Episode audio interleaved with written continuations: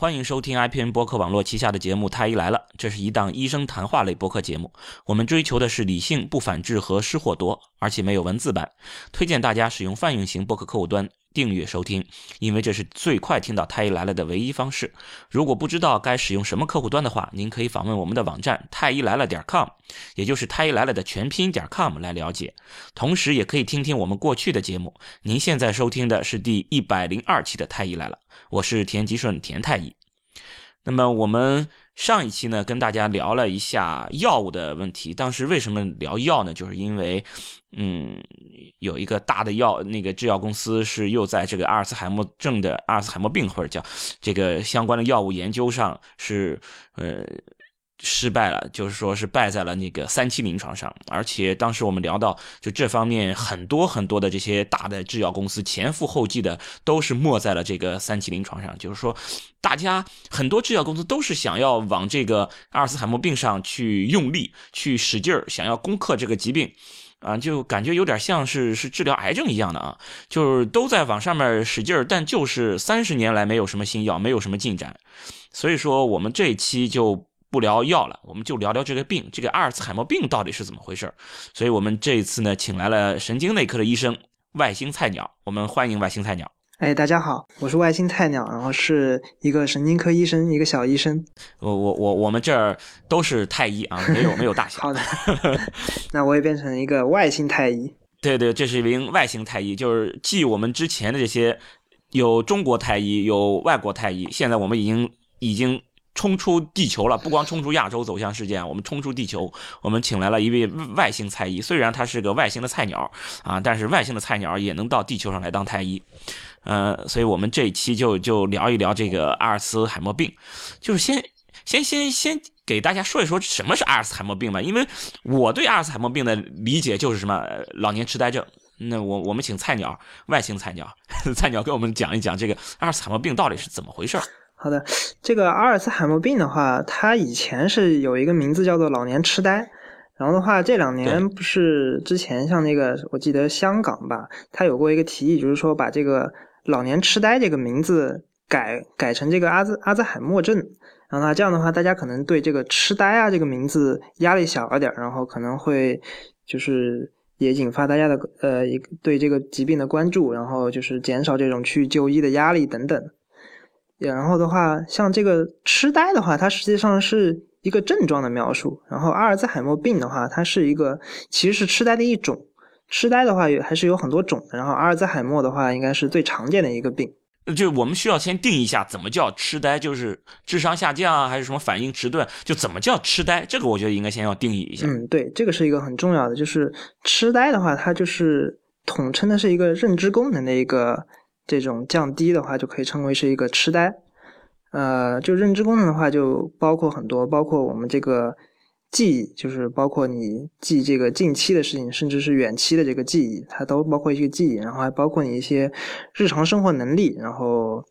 呃，这个涉及到一些，比如说那个执行功能，然后包还是包括这个语言，就是你怎么说话，然后你怎么理解别人说的话的意思，然后你把表达出来不同的话语的意思。哦，其实就跟小小孩子是有这种认知能力，对对对，他认知能力是一个两岁的小孩、三岁的小孩，他们的认知能力是都不一样的。对对，你不可能要求一个两三岁的小孩和我们现在的认知都一样，就他们看到的这个世界和我们的看到的世界，他们理解的这个世界和我们理解的世界是不一样的。对的，我们知道，就这个年龄小小孩子嘛，经常说，哎，这是个小屁孩，小孩他不懂事儿。我们经常说小孩不懂事儿，其实就是说他们这个认知能力是达不到我们成年人的水平的。哎，对，像这个。老年痴呆的话，就相当于是就像一个小孩生长的一个逆过程，就是一个从一个一个人，他从一个老年慢慢又变成一个老小孩了。他这个啊，对，所以都叫老小孩。对的，他这个认知功能就是慢慢在在下降，可能一开始他是一个和就是青年中年人差不多，然后慢慢的他就变成一个可能十岁小孩、八岁小孩、五岁小孩，确实是可以这样衡量。这样衡量呢是很有意思的，是很有意义的。哎呦，那那那那这样的话，你说那谁老顽童他是是阿尔茨海默病吗？或者是老年痴呆吗？嗯，老顽童他们应该只是有童趣吧，但我觉得他们应该挺聪明的。才是老顽童。就是说他的这个认知能力是可以，就是他看见一个什么事儿，他马上他可以反应出来，他可以做很好的这种类比啊，对的对的，可以做很好的这种理解啊。他做类比啊，他这种就说明他的抽象啊什么是挺好的。然后他只是可能活跃一些、顽皮一些，但是的话，他理解东西、记忆应该都没问题。对他，你看他他看一遍，他就能理解九阴真经，然后就能把它学好，还能自己创这种什么左右互搏，对啊，这个根本不是老年痴呆，这个这个完全是就是已经是超能力了。对他属于童真，就是大智若愚。对，大智若愚型，超能力。对他，他就有一种有一种童真在那儿，就是干什么事儿就像就像小孩一样，他不跟不像大人一样这种怎么说各各种这种阴险狡诈等等，他他他他没有这些。所以说，就这个事儿，就是说，你的这个。呃，是不是老年痴呆，或者说我们叫阿尔茨海默病，是要看你的这个理解能力啊，或者认知的这个能力？对，它主要就是评判你认知能力下降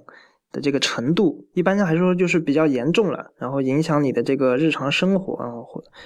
甚至是别的人都觉得你，哎，你这个人可能记忆有问题了。这种情况下，一般来说就可可以考虑是阿尔茨海默症。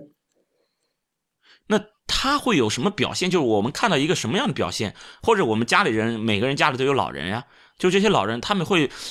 呈现出怎样的一种表现的时候，我们要怀疑他有这种阿尔茨海默病了呢？嗯，对这个来这个的话，就是其实还是挺复杂的一事事情，就是因为大家都知道，这个年纪变大以后，都会可能会出现一些这种认知方面的会一个减退，就是一个正常的衰老的过程。我记得我看说，大概可有有百分之一的这个幸运儿，他们是。就是没有这种表现的。他们年纪大了以后，他们这个思维活跃程度啊，记忆跟年轻的时候是完全一样的。这部分人可能就是只有百分之一，对，只有百分之一，一百个人里面有一个人，有一个老人，百分之九十九都是要思维迟钝的。对他们都会一个缓慢的一个下降，就是正常的一个老化过程。但是只有一个幸运儿，这这这这打岔一下，这个有和年龄。比方说多少岁以后就会很明显的下降，比如六十啊，还是六十五，还是什么七十，有没有这个年龄的有一个坎儿？这个的话应该还是因人而异，但是一般的话就是可能会画一条线，可能六十岁以上就可能会六十岁对六十岁以上是一个比较明确的门槛吧。因为大家比如说六十岁都开始退休，这个就是也是一个普遍的认为，这个六十岁大可能很大一部分人开始出现有这种衰退的迹象。当然，这个可能，但我们现在已经推迟到六十五岁了。对的，对的，因为这个肯定跟这个社会发展的程度有关系。如果大家什么营养好啦什么的，这些还是有可能会有一些，呃，让这个老化的过程延缓一些，还是有一定关系的。嗯，那么就是说大家都会有这种这种表现，那怎么着我就认为你是得了阿尔茨海默病了，还是说你你怎么着我就认为就是一个正常的一个。一个这种衰老的过程，比如我妈经常就抱怨，哎呀，就又又给忘了，这老糊涂，老糊涂，老是记不住事儿。我我我我就挺担心这种事儿。你说我怎么样？我需要去关注一些什么表现？会不会这种阿尔茨海默病？嗯，这个判断的话是有一点难度的。呃，是怎么说呢？就是它主要还是一个阿兹海默的话，它是靠一个这个程度来判断的，就是也经常有点难区分。实际上，我们可以分三个档。就是第一个档，就是可能是一个正常的老龄化，然后的话，他是正常的老龄化的话，是绝对不会影响他生活的。就是说他自己一个人，他还是可以完成日常的生活。他可以说，就是你日常生活，比如说打打扫家务，然后他自己甚至可以理财，然后去出去买菜也不会这个认不清路这样子。这个是第一档，就是正常的老年人。然后还有个第二档的话，我们叫做呃轻度认知障碍。这是一就是他可能有一些记忆的功能，记忆的问题，甚至会包括一些认知功能上，它会它会有一些轻度的受损，但是的话，他日常生活还是没有问题的。呃，这这个这个记忆受损，比如说我妈她去买菜都没问题，理财呢，她现在是其实她也会理，但是我觉得她理的那些财就选选的理财财种是那那那个品种不行，但她也会去做，但就是那。我我怎么就？但是他也是在抱怨，哎，我我这个老糊涂了，这个什么什么放的，哎，那个那个什么什么衣服给放哪来着？就是给记不起来了，他就经常会抱怨，他说年龄大了就是会忘，就这个也是这种记忆力衰退啊，应该是这样。对，但是的话，阿尔兹海默有个很，哎，有一个很相对来说特别一点，就是他，嗯，他那个吸收新信息的能力是下降的，就是最近可能两年发生了世界上发生什么大事他可能不知道。或者你跟他说了，他也记不住。哦，哎，这个我觉得是缺少一种特异性，有可能世界大事你比如说川普当了美国总统了，但人家就不关心。哎，对，但是就是不一定，比如说你们家里面发生什么大事，他可能就不记得。哦，就理论上他应该能记得，就不是说衣服放哪了这种事儿，他可能没有刻意去记，但是家里谁谁谁结婚了，谁谁谁生孩子了这种事儿，他得能记得住。对的，对的，他就像怎么说呢？这个记忆的话，就像一卷磁带一样。就是你不断的新记忆是在新磁带，然后这样老旧的记忆就就卷到前面去了。但如果你想回忆的话，是可以回放，是能放出来的。但是这个阿尔兹海默呢，它就是就回放，然后就就新的就录录不进去了。然后它而且它还慢慢的侵蚀，把从后往前一种倒退式的这种记忆的侵蚀，就是这种这种这种叫退行性，嗯，逆行性遗忘。哦，就是我我进出了这个事儿，比如说他的很很好的，就就就是最很亲近的一个一个家里有有人生了孩子是比较近的，然后这个生孩子之前他结婚是比较远的，他先是忘了他们生过孩子了，然后又忘了他们已经结婚了，就是对的，是会出现这种情况，就是他的记忆是从慢慢在倒退的，他就是他他的这个记忆里面是慢慢的往前移的，他可能。就是比如说，他现在生活在二零一六年，但是他可能他的记忆可能，如果他发病阿尔兹海默，他的记忆可能就停止在二零一五年，然后他慢慢的在记忆的话在消退，然后慢慢的回到二零一四年、一三年这样子。然后一四年、一三、一五年的这些事情，他都不会记得了。对的，新发生的事情他都不会记得。然后的话，越靠近的事情，他慢慢的在消退。比如说我昨天刚刚发生的事情，他也会忘。对，他是他肯定是根本就没有记下来。他根本会记不住的，他的大脑就没有办法保存这样的信息。那么这个是重重度的，还是你刚才说轻度的这种？啊，这样的话，其实这样的话就是已经是阿尔兹海默症了，他没有办法记住新东西，而且他的记忆在不断的消退。那你刚才不就是说，先是就是正常的衰老，对吧？这个不算是阿尔兹海默病，就刚才你说的这个都都都没问题。然后你说有了这种，比如说记忆力障碍啊，然后有这种认知的这种轻度障碍，就是轻度的阿尔兹海默病了。呃，这个轻度认知障碍的话，他现在是单独作为一个病，然后的话，但是他也不认为是，呃，他认为跟老这个阿尔兹海默症是有一定关系，但是的话，又不能不能算作是他这一个早期的一个表现，就是很绕的一个情况。现在，那么就是说，这个是，呃，就是刚才你说的有轻度的这种呃认知障碍和这个记忆的这种这种障碍的话，只是说。就是轻度的，就你就叫它轻度认知障碍，不叫阿尔茨海默病。对，它叫轻度认知障碍。但是的话，轻度认知障碍的情况下，就是生活也是可以自理的。那我怎么能判断它是一个，呃，它是轻度认知障碍呢，还是说就是一个正常衰老？这个的区别点在哪里呢？嗯，这个的点的话，就是现在没有一个很客观的标准来界定这个线，就是我们只能慢慢的看它这个病情发展。它可能十年以后，如果是阿尔兹海默的话，它会逐渐加重；如果轻度认知障碍的话，它可能加重的程度会非常缓慢，还是像一个正常老就跟着一个正常老化的一个过程，但是比正常老化又稍微差一些。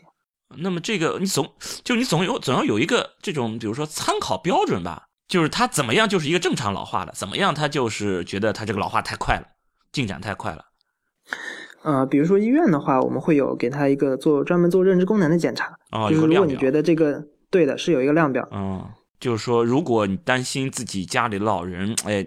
好像认知功能有点有点异常了，其实是可以做这么一个量表去去检查一下的，看一下他是不是达到了。其实就跟小孩的这种认知评估是一样的嘛。让让小孩过来，你认识吗？这个是什么？你把什么东西和什么东西拼起来，你能不能做得到？你如果这个三岁的时候能够做到三岁的这个年龄，我认为你的认知就是正常的。但是你三岁的时候只能做到两岁的这种情况，我认为你就是认知落后了。同样，对于老年人也是一样，是吧？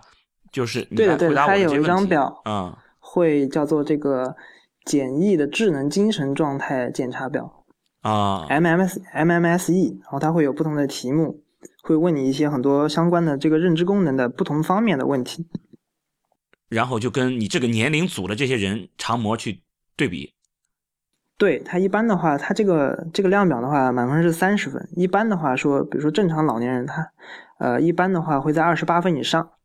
啊，那如果二十八分以下，就这个要看医生他医生他怎么，还有这个家属怎么描述他这个人的情况，嗯，然后具体来区分他到底是阿尔兹海默还是这个轻度认知障碍。那再往后呢？轻度认知障碍再往后就直接就叫阿尔兹海默病了。呃，轻度认知障碍的话，它有一部分人会演变成这个阿尔兹海默症，就是说它随着时间变化，第二年就更差，第三年就更差。嗯，但是这个轻度认知障碍的话，第二年、第三年它可能还是保持的，呃，稍微还不错的这个认知状况，就是下降的速度是很慢的，它只不过是一开始就会有一些下降，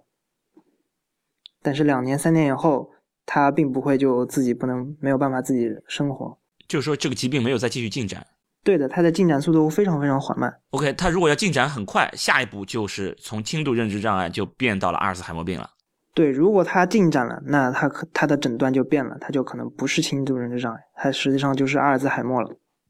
哦，然后就相当于，比如过个三五年之后，你再去做这个量表，其实可能那个时候不做量表，家里人也能感受到，就是你说了他这对，个家里面也能感受到对他的。这个磁带就不停的被被被被卷走了，就是他一点点就拿着橡皮擦在擦他之前的这些记忆。是的，那这个是听上去挺可怕的。是的，阿尔兹海默症是很可怕的一个病。像我我的外婆，她就是得这个病，啊、然后的话，她就是到后期的话，她已经不认识就是我们这个孙辈的人是谁了，但是她她还记得她的女儿是谁，啊，还能记得女儿那，说明还没有非常严重，是不是？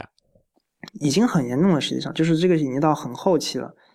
呃，就是她一开始她都不知道，我像我们上，她从我们高中，我们上高中的时候，她开始发病，然后的话，我们上大学他都不知道，我们上了我们上了大学，他还老以为我们还是小孩儿。还很小啊，就是说他就停留在多少年之前的那个记忆里面了。对，然后再到后面，他都不知道，他都不知道我们谁是谁，孙辈的人。啊，那那那这样的话也讲得那这样的话就肯定不能，比如说让他出门啊什么之类的，对不对？对的，对。这个阿尔兹海默症像很多像有有的新闻说什么老年人出然后出门以后买菜然后就找不着了，对，这种可能很大，对，很多都是阿尔兹海默症，他们就不认识路了，然后出去可能一下子又受激了一下，然后也想不起来，可能自己名字想不起来，自己家在哪儿，自己是谁，他可能都忘了。忘了自己是谁。会的，就是他呃自己是谁，自己做过什么事，他都会忘记。那这个是不是就是很严重的情况了？因为你说的这个，比如说他如果要不停的擦以前的这个记忆，自己的这个，呃嗯，自我的这个意识应该不会被擦掉呀。也会被擦掉的。这个他阿兹阿尔兹海默的话，它是一个到后期的话是很弥散的，就是整个大脑都受损了，所以就是除了记忆的那一块，然后他可能看东西也会看不清楚，都会有影响。哦看东西、听力，他这个整整个所有的大脑都出现了这个病变。哦，那那那如果比如说我做个磁共振，是不是就能看到他的脑子在萎缩吗？对的，他的脑子是在逐渐的萎缩。一开始的话，可能只是表现在一些像这个跟记跟形成记忆有关的区域，就是海马。一般来说是最早是表现在海马，它会慢慢的变小。海马是帮帮助形成新的记忆，所以的话，这个海马的萎缩，它就不能形成新的记忆了。然后慢慢的话，它的大它的大脑就是越缩越小，可以缩到只有一个普通人的一半这么大。然后他的身体的肉体上的其他的不会受到影响，对不对？肉体上不会的，整个心肺功能会非常好。嗯，但是可能到最后期会影响，那那已经很晚，可能整个病程在十年以上。嗯，那么作为家属也没有什么办法，只能就是这种比如生活上的照看吗？还有没有什么其他办法可以？有有有什么要注意的、能做的一些事情吗？那我想想，真的家里照顾这么一个老人，那是非常很很累的一件事情嗯。对的，就是这个阿尔兹海默症为什么全世界这么关注的话，第一个问题就是没有一个很好的特效药术可以逆转它。但是当我们现在还是尝这么多年还是尝试出了有这么几个药能延缓它。这个家里面有经济能力的话，是可以考虑使用这些药。它在一定程度上，比如说可以三年之后就变成这样，然后把它拖到五年之后才恶化成这这个程度。哦，哎，这个这个发病率高吗？这个阿尔兹海默症的话，从六十岁就开始有发病率，它这个随着年龄增加，发病率越来越高。就六十岁的时候就开始，可能一百个人里面会有一个人得病，但七十岁的时候，一百个人里面就会有五个人得病了。八十岁的时候，可能一百个人里面有二十个人都会得阿尔兹海默症。这个发病率是非常非常高的。对，而且随着随着年龄是增加的，年纪越大，就很越危险。七十岁啊，七十岁百分之五的发病，百分之五的发病率是很高的一个发病率了。对，非常高。中国的人均的就预期寿命是七十六岁。对，七十六岁。那么你想想但是的话，就是这个病，就是他他开始发病的时候，一开始可能大很多人会没有注意到，他们会把这个跟这个正常的这个老龄化，觉得这这个就是一个正常老化嘛。但是到以后突然发现，哎，过了两年，觉得哎这个病怎么进展那么快？怎么现在一下子都不能自己生活了？然后他们可能有的人才会想到，哎，可能这是一个病，需要去医院看一下才被诊断。那很多人可能就没有去过医院，他们从来都不知道有这个病。哦，那那么你这里你这里有没有什么，比如说这种预警的这种表现？就是当你发现自己家里的老人，比如六十岁以上家里的老人有什么样的表现的时候，你就应该要小心一下，然后需要让他到医院里去做个这种量表的这种这种评估。你不是说现在有这种药吗？如果真的家庭条件可以的话，真的早期发现，我早一点用上药，可以把这个疾病往后延缓，也可以降低一下家庭的负担了，对不对？嗯，对啊，这个这种建议还是可以有的。像比如说，如果自己家里面亲戚有这样的情况的话，要需要提防一下。就是他这个阿兹海默症的话，他可能还是跟某一些人跟遗传是有一定关系的。就他可能有一个，你们家这个基因可能就是可能更敏感一些对这个年龄。这样的话，如果家里面亲戚朋友亲戚有这样的病的情况。然后的话是要去医院去提前去做一个这种体检吧，就专专门针对这个阿尔兹海默症，可能做一个这个量表，然后的话做一下这个头的 CT 或者磁共振。哎，但是好像体检里面项目没有做这种认知的，你比如六十岁以上的人的体检，也就是什么听听、摸一摸、做个 B 超、拍个胸片之类的，没有人去给这些老人做做这个量表分析的吧？嗯，对，没有这个可能就是得自己很专门的去这个门诊去跟这个医生要求。哎，那有必要就给所有的人都去做这种量表吗？有有有必要吗？就会不会如果我都去做的话，有可能就会太过了，就是说这种假阳性会很多，让人感到很很很紧张、很焦虑，也有可能是这样，对不对？嗯，应该不会。像他那个量表的话，实际上是比较简单的，就是他真的有问题了才会就他这个评分，呃。不足二十八分，他比如说他他，你看我这个这个地方我就有一个这个表，我看了一下，他一开始会问你，比如说今天星星期几啊，现在是哪一年，然后现在是冬季还是夏季，像这种问题，时间问题，你要分得清楚时间，现在大概的是什么时间，然后你在什么地方？哦，先是一般来说你对对时间时间和地点，如果你能知道，就说明你这个生活能力还你还是有的，你不会说哎现在是早上晚上你都不分。然后你在哪儿你也不知道，那那你肯定这个，呃，这个智力方面是有一定问题。那如果要是时间啊、地点这些都分不清，那是不是就已经到了很重了？还是说比较轻的时候也可能会有这样？一般来说，这个是是比较重的情况下才会有阿尔兹海默的话，主要一开始还是记忆的问题，一开始就记不住现在对，所以我就说，家里人和和自己家老人相处的时候，你发现有什么样的这种情况、这种迹象的时候，需要需要警惕，就是要去做这种量表了呢？嗯，如果就是记忆力特别差，经常忘记事儿，忘记一些很重要的事情，非要别人提醒，或者是老忘，然后就跟你们发脾气，觉得哎，我错过了什么什么大事儿，就是一些重要的事情，一些重要的节点上，他表现出来这个说记不住了啊，是重要的事情，而不是这种琐碎的小事。对，琐碎的小事儿的话，因为现代人生活都比较忙，可能年轻人你会觉得哎自己记不住了，但这样是挺正常的，但是但是你不会记不住大事儿，比如说你说哎我明天。比如说，谁家结婚了，这个东西一般不会忘，对吧？跟别人有一个很重要的什么约会，这个都不会忘。嗯，对你，比如说是参和谁一块去吃，要要跟谁一块去吃个饭，或者是要参加谁的婚礼这种事儿，你你不能忘。对对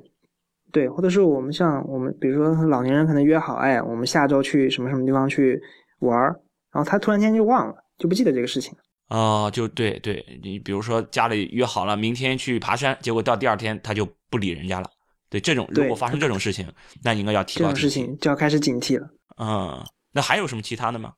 暂时没有。一般来说，是百分之八十以上都是这个记忆问题。哦，就是先是从这个记忆入手。嗯，对。呃，老年人的话，除了阿尔兹海默，阿尔兹海默是最最主要的病，然后还有一些我们也统统称在这个痴呆里面的这个病，它就会出现一些其他认知，就是不是记忆方面的问题。他一开始可能是比如说情绪出现问题，或者是他不知道时间地点，但是他记忆是好的，也会有这样的病的。呃，情绪，哎，但这个又有点问题。你比如说一些女性，她到个六十来岁以后，她这种绝经之后，这种情绪是会有些变化。这个怎么怎么去区分呢？比如说，就是更年期，更年期综合症过了一有可能会延续很长一段时间。这种这个更年期综合症一般可能不会到六十岁，五十多岁就发生了啊！对对对，四十多、五十多岁，对，对，它主要还是六十岁以后说这个阿兹海默，六十岁开始出现一个很嗯高危的情况，就是六十岁可能有百分之一的人会开始发病，七十岁就有百分之五了。哦，那么其实还是要跟跟跟年龄去做一个就有有相关性。对的，主要还是年龄，六六十岁开始警惕，七十岁就要开始非常警惕。啊，就七十岁以上的老人要要很很当心这个事情了。对，七十岁有可能百分之五以上的人都会有这个病了。嗯，那那这个事儿有什么办法能预防吗？就除了你说前面有这种比如遗传倾向的，就是其实即使是有遗传倾向的，我更要更应该做点什么事儿预防。比如你前面说到什么抗衰老，比如说有有什么各种各样的什么这种药，抗衰老这种药，抗氧化这个靠谱吗？嗯，现在这现在的话，这个也没有什么特效的方法，就是只有一个早发现。因为像这个轻度认知障碍这个病，就是现在没有任何研究说，哎，可以用什么什么药，说是可以让它变好，或者是不进一步进展成为这个阿尔兹海默症。哦，就是说没有办法，就在它出现之前，你没有什么办法能够吃什么药让它来预防。对，就是我对现在就是我们有一些可能有方法，但是大家。都不是很确定他们有方法，但是可以值得试一下。嗯，比如说，呃，比如说像这个认知训练，可能会有一点点作用。认知训练，比如玩游戏嘛，就是我说个什么东西，或者以前不就说嘛，玩电脑游戏可以让人反应更快，练脑子嘛。嗯，可能有一些作用，但是我觉得这个东西我自己觉得不不是很靠谱。就是说，他就是有的人他可能天生就不愿意玩这个东西。但是你这个他这个他这个时候都已经开始可能出现一些老化的症状了，然后你再让他去弄这个东西，他肯定不愿意，所以是比较难的。但这个东西它是是有会有效吗？现在没有证据说它是有效的哦，就是有一些很呃这个矛盾的研究，有的研究说哎这个东西有用，有有的研究又说没有用，然后把它们综合起来，现在就是没有一个很明确的说法。哦，那那这种认知训练都做些什么训练会比较好一点？嗯，像现在这个手机上，它有一些这种专门认知训练，训练你的这个短期记忆的任务。它是让你就是给你一些单词让你记住，然后过几分钟再问你。是像像这样的一些，它专门有做成一个这个 A P P 的形式。我一下子想不起来是哪几个 A P P，反正是有一些。哎，它这些 A P P 做出来，你沿着它这种训练去做，就像就我我们理解这种练脑子这种事儿，真的会会有效吗？它是有这种，比如说有什么东西指导，就是按照它的这种，呃，比如说培训的这种，有有有这种证据研究、有实验研究的，有一按照这种培训方式，或者说我我让你去记这些东西，你给我的这些反馈就能够有帮助，是有这种证据能够支持吗？嗯，他好像是是这样的，就是他可能是在一些健康人里面，他发现这个做这些任务的话，他可以短期内稍微。增长你的这个认知功能啊，然后的话，他就把这个就进一步就把它的这个应用性就延伸到这个老年人上面。他就觉得这个，既然我这个正常人他可以增加，那么这个在这个老年人中，我们是不是可以用这种方法来延缓他这个认知功能的衰退？哦，也就是一种理论推导。对，是一种理论上的，呃，并没有一个实验上的这种支持。对，现在就是。所有的实验有有有的实验就是尝试过这种方法，然后得出的结论是要么是相互矛盾的，然后总我们把这些综合起来，并没有说这个东西有用。啊，就是反正你做做呢，你也就就是就花点时间呗，也没有什么害处，对吧？万一要有用了呢，反正你就做着玩玩，就这么个就这么个概念了。对，不过有有一些是这样的，就是像这个阿尔兹海默症的话，它在早期的话有一些危险因素。我们是可以预防一下。这些危险因素会促进它这个疾病的，就是发病可能会更快或者是更严重这样子。像这些呃危这个像很多基础疾病，老年人可能很多都有，像高血压啊什么这这些情况，抽烟啊，他们都会这个呃增加这个阿尔兹海默病病的这个几率。如果我们可以在早期预防的话，是可以从这些角度，就是这个基础疾病治好基础疾病。你比如说，就高血压、吸烟，还有什么？像第一个就是这个不爱运动、肥胖。哦，肥胖，这个是很重要的一项。这个可以就是，如果你保持运动的话，常经常运动和不运动的，这个发病率可以达到就是两倍之差。哦，除了运动，其他的？然后就是抽不抽烟，喝不喝酒。抽烟和喝酒，这个的话，抽吸吸烟和喝酒基本上是所有疾病的大敌。嗯嗯，是健康的大敌，疾病的朋友。对，健康的大 敌。对，疾病之友。对对对。OK。啊，然后还有一个最重要的一个选项，这个是可能老年人的话是没有办法更改的，就是叫做这个认知的储备。就是你年轻的时候，你这个脑子灵不灵光，然后你受过多少教育，你做的是什么职业，这个是有关系的。这个关系而且非常强，就是受过教育越多的人越不容易出现阿尔茨海默病了。是的，就是一个一个本科生，呃，我我们说极端嘛，这个读过研究生的人，相对来说比这个没有上过大学的人，肯定要得阿尔兹海默症的这个概率是要小很多的。哦，还有这种，但是好像有很多这些，比如有有些政政要。政界这些很很厉害的那个撒切尔夫人是吧？好像是阿尔茨海默病。嗯，像那个呃里根吧，啊，里根，美国总统，啊，里根肯定是对，里根是阿尔茨海默病。对，那主要是名人的话，他们比比较容易被大家看到啊。但但是你如果从大样本来看，就是就是学历高是吧？就我们比较直观的就是你学历高，那么阿尔茨海默病的机会就会低。你越你年轻的时候越聪明，你就很难得。老了以后就变傻啊，对，就是你脑子脑子能能经得住萎缩嘛，对吧？大家都萎缩，相同的这个能扛得住，扛得住。对你，你脑子足够大，那就扛得住萎。OK，那么就是说，现在其实能做的，对于年轻人来说，好好学习，天天向上，对吧？然后尽量的不要吸烟，不喝酒。然后对于上了年纪的人呢，要注意。不要弄得太胖，要饮食上要要注意，然后要要要饮食上对，对，要有一个足够的运动，对，要平时要锻炼，你就打打太极拳，跳跳跳跳广场舞。其实要这样说，跳广场舞是可以预防这个阿尔茨海默病了，对不对？那从这个角度来说，应该是可以的，就是每天都要跳，每次跳哎一个小时啊，差不多。对，哎，这挺好，就是说广场舞大妈她可能就是对自己的这种身身体健康还是有有帮助的。哎，是，说不定可以研究一下这个大妈跟大爷是不是有区别？对，可能本身男性得病的几率就会高，对吧？男性的这种生那个生命的这个就就是这个什么叫什么呢？寿命也会相相对低一点。对，但是这个阿尔兹海默症的话，好像是那个女性的发病率要稍微高一些。啊，女性更高。对，女性要稍高于这个男性的。哦，哎，那那可以去研究一下，就是本来是女性稍高于男性的，但是跳广场舞的女性会不会？降稍微降低一点，那我们就可以去全世界推广，这是我们的什么软实力的推往往往外什么对外输出是吧？输出广场舞，我们输输出我们的软实力，对，输出广场舞文化输出，对，输出广场舞，对，输出广场舞，我们都到什么什么什么美国、英国这种大的广场上，我们去跳广场舞，就占领他们。哎，对，我们到这个时代广场上去跳一下这个广场舞，对，就跳的让他们一个愣一个愣的，然后告诉他我们这么跳，然后我们就不得阿尔茨海默病。哎，这样也挺好。哎，呃，还还有什么其他好的这种预防的方法吗？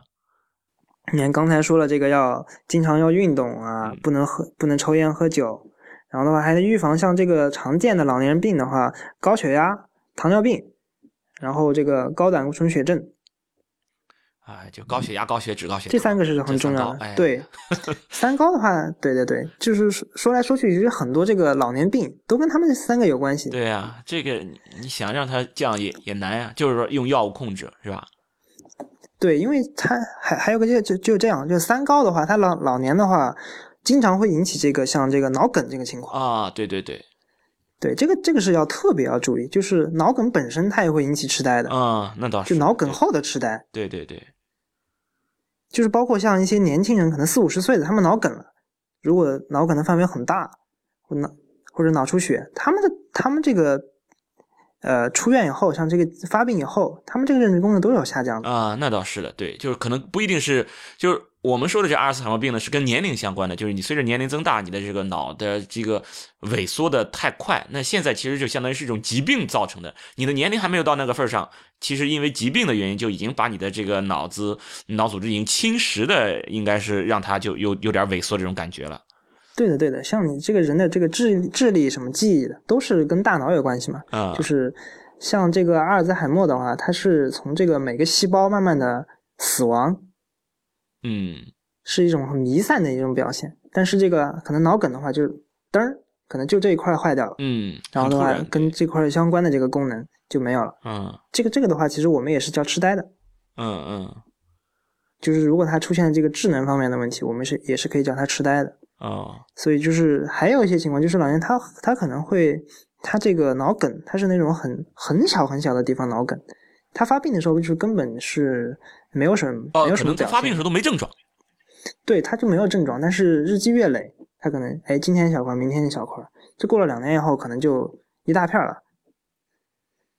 啊，所以说这种心血管的这种疾病，其实这种慢性病，高血压、糖尿病、高血脂这些，其实还是要去注意的。不要觉得我现在没有什么不舒服，是吧？我现在也没有什么糖尿病足啊，也没有溃疡呀，也不头疼头晕，我看东西也都挺清楚的。我干嘛要吃降压药？我干嘛要要要吃降糖药？其实对是你可能都没有发现这个症状，对不对？是的，像这种有三高的病人，就年轻的时候四五十岁，让他们去做一个这个头的磁共振，我们都能看出来，他这个脑子里面已经可能有大片大片的这种损伤的情况。嗯像这个的话是非常危险的，就是他可能到最后就是可能是一个混合性的，就是他又是又是因为这个三高引起的这种呃痴呆，然后还有啊同时的话他还伴发一个阿尔兹海默症，然后他们可能会相互促进。啊，对，现在三高，比如高血压好像已经过亿了，高血糖也是九千多万，是吧？对，都是一个疾病大户，全都是疾病大户。本上可能医院里面老年人都有这些病。对，这这这这很可怕。然后高血脂也是过亿的，就这些人群都是过亿的。然后中国进入老年老老龄化社会，你想想，预期寿命七十六岁，我想以后预期寿命会越来越长的。你你七十七十岁就百分之五，对不对？七八十岁是百分之二十，那七十六岁就取个中间值吧，可能不止了，百分之十，十个人里面有一个。对的，而且现在我们这个老龄社会嘛，老年人他们以前年轻那辈兄弟姐妹都很多，嗯对然后他现在的话，老年人就越来越多。对，然后还有一个问题就是老年人多，但是供养这些老年人的年轻人不够多了。对，年轻人不够多。像是以后我们这个家里面要是老人这个得了这个病，然后我们怎么去照顾他，这个是需要我们自己去。这个确实，我觉得是一个死结啊！你你想想，现在就是你看我我们家就是我我跟我爱人，我们两个都是独生子女，等于将来我们要供养四个老人，两个两个年轻人去供养四个老人。对。然后你想想，现在比如说现在七八十岁这些人，他们的孩子可能还有两三个孩子可以，比如轮班倒。假如他不能出门的话，你总得有人去照顾他呀。他都已经可能生活就很难自理了吧？对的，所以像现在这些老这些稍微专业一点的这种老人院，他们叫疗养院嗯很多，嗯这样听起来好听一些。然后老人住到那儿，他们可能这种管理方式可能是需要我们去慢慢去接受的。对，呃，这个这个想想就就真的是很可怕，可能就可能真的就三五年之内，我我们这一代人就要面临的一些问题了。六十岁以上，七十岁以上，马上真的就要面临这个事情了。是的，最近这十年肯定这种问题会越来越突出。对我我们我们现在还在啊，就在往前往前赶，往前在好像在开创一个时代一样，但事实上，嗯，很很多事情都已经。这这个问题也都在已经在路上了，而且可能很快就要就能让我们感受到了。像这个我们现在这个医学医学上的话，对这个手段是有限，就是对这个阿尔兹海默症的这个治疗手段有限。其实可能三分靠医生，然后七分还是要靠自己家里面人照顾，甚至这个比例可能是到二八，两分靠医生，医院给你诊断说是这个病，然后可能如果家庭条件好的，可以吃一些药，可以延缓这个病，可能延缓个五年这样子。这个药很但是实际上贵吗？日常是这个药还是挺贵的。像经常我们用的一个药叫这个安理生，大概每天要吃一颗，嗯，一颗都要十几块钱。一天就算一天十块，对，一个月三百块钱，三百块钱。对，这个对于很多农村啊、嗯这些人，他们是根本是肯定是负担不起的。嗯，呃，没进医保对，是不进医保的，这个自费药，啊，一个月三百多块钱，然后一年就是四千来块钱，四千来块钱。嗯，好像我们国家人均收入可能是不是好像百分之八十的人一年收入都还没过万啊，啊，贫困人。那那看来真的这些大的这些药厂要去要去攻克这个阿尔茨海默病还是非常非常重要的，但是到现在为止三十年没有进展，也就是只能、只能延缓，是吧？是的，是这个可能要再提一下这个阿尔茨海默病，它是一个我们叫做神经退行性，就是这个大脑里面有两种细胞，一种是神经元，然后一个还有一种是胶质细胞。然后这个阿尔兹海默病的话，它是这个神经元发病，然后的话它是表现为它是有一种蛋白沉积，沉积成块儿，然后它这个叫啊 A 贝塔蛋白。它会有一个叫做老年斑会在脑大脑里面生成，然后它这个老年斑的话，它就阻碍这个神经神神经之间的这个信信号传递，而且它本身有毒性，会让这个细细胞慢慢慢慢死掉，神经细胞。呃，你再再稍微解释一下这个神经元和这种胶质细胞它们各自什么功能、什么作用？嗯，这个神经细胞的话，就是被认为是呃我们这个大脑里面的这个，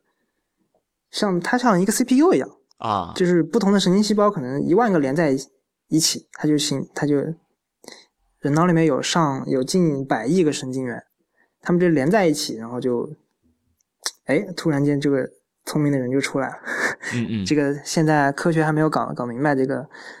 神经它们之间是到底怎么产生这个智能的。但是的话，神应该是神经元是最重要的。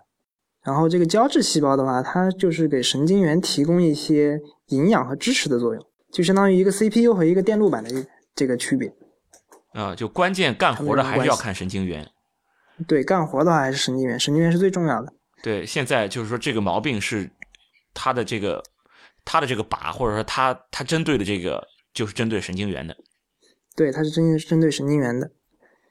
啊，这是真的是很可怕的一件事儿，想想就觉得很可怕。就是你的，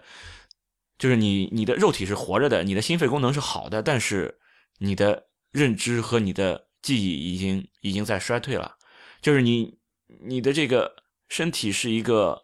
是一个成人的一个身体，但是你的认知已经退行，就是因为你记忆差了，记忆差了，我想还不如小孩呢。小孩记忆力其实挺好的。对，我突然想起有一本小说，就是描述类似的一个情况，就是叫那个呃，献给阿尔吉农的花吧，哦，是叫这个名字这？这这个这个没没听没听过，没啊没有看过这本书，是是讲什么呢？他是讲的这个情况跟这个阿尔兹海默症有点类似，他讲的是一个呃这种痴呆的年轻人，一个先天性痴呆的，他去治疗这个病，然后他们发现一种药物就能让嗯让他变回正常人，但是后来这个药就失效了，然后他就慢慢有变回一个他痴呆的那种状态。这个过程的话，他那个小说里面描述是跟这个阿尔兹海默症是很像的。哦，然后他是在经历了，哎，那得是大悲大喜，大喜大悲是吧？对的，他从一个什么什么什么都不知道一个呃痴呆的一个人，然后他慢慢的他的智力慢慢的一天天增长，然后他变成了一个正常的非常聪明的人，然后他意识到他这个疾病的，后面他是发现哎这个药不起作用，然后他自己也意识到，然后他就他还自己去研究这个疾病，然后但但是的话他情况就逐渐就恶化，每一天他就开始忘记昨天做了什么，今天做了什么，他要做什么，然后慢慢的话他就退化成跟他以前一样。就是像一个小孩一样，他什么也不懂，日常生活都要有人照顾。啊、哎，这个真的，我我我挺挺害怕，真的不敢去想象这种事情。哎，就是你的记忆力和认知功能在在在衰退，就跟我不敢去想想想死亡这种事儿，我真的是不敢去想，很可怕。想想就觉得，因为这个是无解，至少到现在来说无解的事儿，很可怕。就是你你完全失去掌控了，哎，对，其实到那个时候，就是疾病发展到一定时候，就是你你自己都不意识到这件事情。你想，你回到一个十岁的时候，嗯嗯，五岁的时候，你可能你真的其实你还在学习，你还在牙牙学语，这个讲话你还你还在学习怎怎么说话，对不对？数学题你也才刚刚开始学会做，但是你是一个这样倒退的过程。你到那个时候，你你连一个这个小学的加减法你可能都做不来，然后讲话你也是讲比较简单的句子。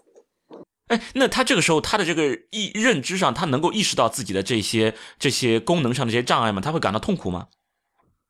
有的人可能会意识得到，但是很多人他可能已经意识不到，他可能每天还乐呵呵的跟你笑着这样子。啊，就他不会有这种痛苦的感觉。对，很多人是没有痛苦的感觉，他自己没有意识到，他根本就是他意识到自己意识能你能意识到自己的情况，这也是一种认知功能，这个功能他也它也连带的也消退了。哦，他意识不到自己的意识能力有问题了。对他已经意识不到他自己是处于一个有问题的情况。啊。那这种治疗上，我我除了去延缓之外，没有其他任何的方法，手术肯定也没希望了。现在是没有，手术是肯定不行，因为它是整个弥散在大脑里面的，都是很微观的结构的一个改变，所以手术是没有办法的，只能靠药物可能。然后药物也只是给它延缓。对，现在暂时是延缓。像刚才我提到这个阿尔兹海默病，它现在被认为是有一个叫做呃淀粉样淀粉样蛋白的一个沉积，是是它的一个疾病的一个原因。然后现在很多之前像那个失败的那个药，它也是这个瞄准了这个蛋白，它把它它希望的话通过那个药物把这个蛋白清除掉，然后可能会有有效。但是的话，现在李来的这个药是失失败了。但是的话，据我所知，还有相同的一些药物还在开始实验，三期实验包括。其实结果发现这都不行，因为这个之前我们也聊过这个事儿，就是真的大家想了好多好多可能的什么理论啊等等的，都都想要去尝试，结果就都是失败了嘛。就是现在最好的也就是延缓，但都没有能够扭转。不要说扭转了，就算是我阻阻止它进一步进展，现在都做不到。嗯，这个可能就是实实际上的话，我们对这个的研究实际上真的是刚刚开始起步。实际上，因为像阿尔兹海默海默病这个，我们真正把它立为一个病，其实也才没过三十年吧。我记得好像是八九十年代，这个病才真正的被单独的提出来。哦，所以说我我们认识到有这个病，是实际上也是最近三十年的事情。哦，它它跟癌症还不一样，是吧？对，虽然它这个病实际上最早阿尔兹海默的话，它是一百年前就被报道过了，就是被阿尔兹海默这个一个德国医生，嗯，他就描述了这个病，但是的话，后面一大家都没有重视，就没有没有不认为它是一个单独是一个很特殊的一个一一类病，是我们大概八十年代，然后美国的这边才研究了以后，才才觉得，哎，这个病很特别，他们表现都差不多。然后我们把它单独提出来作为一个疾病来研究。啊，那么就是说，先不要太，就是说太悲观，是吧？大家还在往这个对，还不悲观。我们我对我们对这个疾病才刚刚开始认识，像这个人脑，我们以前一直也没有研究的方法，也是最近十几二十年我们才有这个研究人脑的方法。现在研究人脑的方法都现在在用什么？嗯，就是呃，我们像这个。整个大的一个方面的话，我们可以用这个像 CT 磁共振，这些是在一个就是可以可以见到的这这种尺度上。然后的话，再再小的话，我们可以包括在在这个细胞层面、亚细胞层面，比如说这个电子显微镜这样子的东西。然后现在还有一些很多新技术，像什么这个新的这些成像技术，像可以可以看到单个的这个活体的细胞啊，等等等等。我我就知道，好像现在心理学上，fMRI 就是那个功能磁共振，好像比较比较热，是吧？对的，对的。我像我以前我接触过，有不少人做这个，他们想做这个阿阿尔茨海默症的 fMRI，可以拿来早期做一些诊断等等。这些都还是很前沿的，很还在一个研，完全纯粹是一个研究性质的啊研究，还没有这个应用的可能，还没有看到应用的这个前景。啊，就是说大家，但是还是有希望的。对，就大家都都在往这个，至少很很多。你看，你看这么多大的这种制药公司在在投这么多钱，要要去攻克这个阿尔茨海默病，至少大家是很重视的，是吧？还还是对，是嗯，是很重视的。其实就是也是我我觉得是最近十年，然后对这个重视突然就是也是一个社会的转变嘛，大家认识到了这个病，然后的话。可能全全全球也是进入一个老龄化社会，然后大家就非开始非常重视这个病，嗯，才开始增加投入。好吧，就寄希望于再过再过三五年会有会有点好突破吧。对，我觉得像我平时看像这些研究期刊的话，它隔三差五的就会有一些这种头条报道，就是说，哎，什么什么，嗯，对对对，就专门针对阿尔兹海默病的。像虽然这个这个呃李来的这个药失败了，但是的话，就这个星期，然后又有有一个那个麻省理工的一个研究团队，然后他们的话就是另辟蹊径，嗯，他们发现的话，就是可以通过改变你这个脑电波，来来消除它这个。啊，影响阿尔兹海默病的这个这个淀粉样蛋白啊，这个这个这个这个思路非常神奇，就大家从来没有想到过啊。就是说，现在大家就在上面去努力，到底最后就我们相信总会有哪一个呃牛逼的人，他能够把这事攻克，然后我们把诺贝尔生物学奖就给他吧。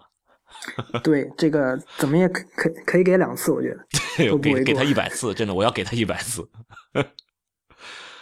好，那么本期节目呢，我们就先到这里，谢谢大家的收听。太医来了的网址是太医来了点 com，也欢迎大家在社交网络关注太医来了。我们在新浪微博叫太医来了，在 Twitter 和微信都是太医来了的全拼。同时，也欢迎大家收听 IPN 播客网络旗下的另外几档节目：一天世界、未知道、内核恐慌、流行通信、High Story、无次元、硬影像、博物志、陛下观。呃，谢谢大家，拜拜。